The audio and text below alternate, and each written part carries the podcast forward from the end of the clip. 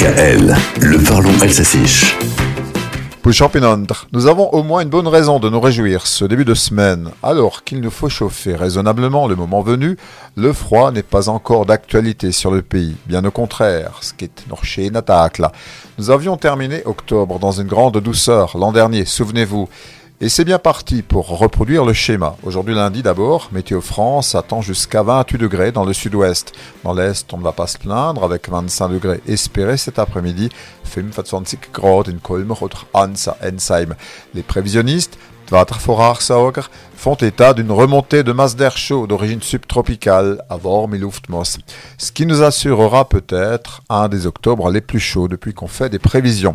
Alors certains s'enflamment et nous parlent de l'été indien. Mais non, l'été indien ou des Indiens qualifie une période automnale ensoleillée, très douce, certes, mais après les premières gelées. En Amérique du Nord, on connaît ça. Puis vivre. L'été indien, pour un Alsacien, c'est vivre l'été des vieilles femmes, mot à mot. On le situe vers la Saint-Martin en novembre, donc l'été de la Saint-Martin.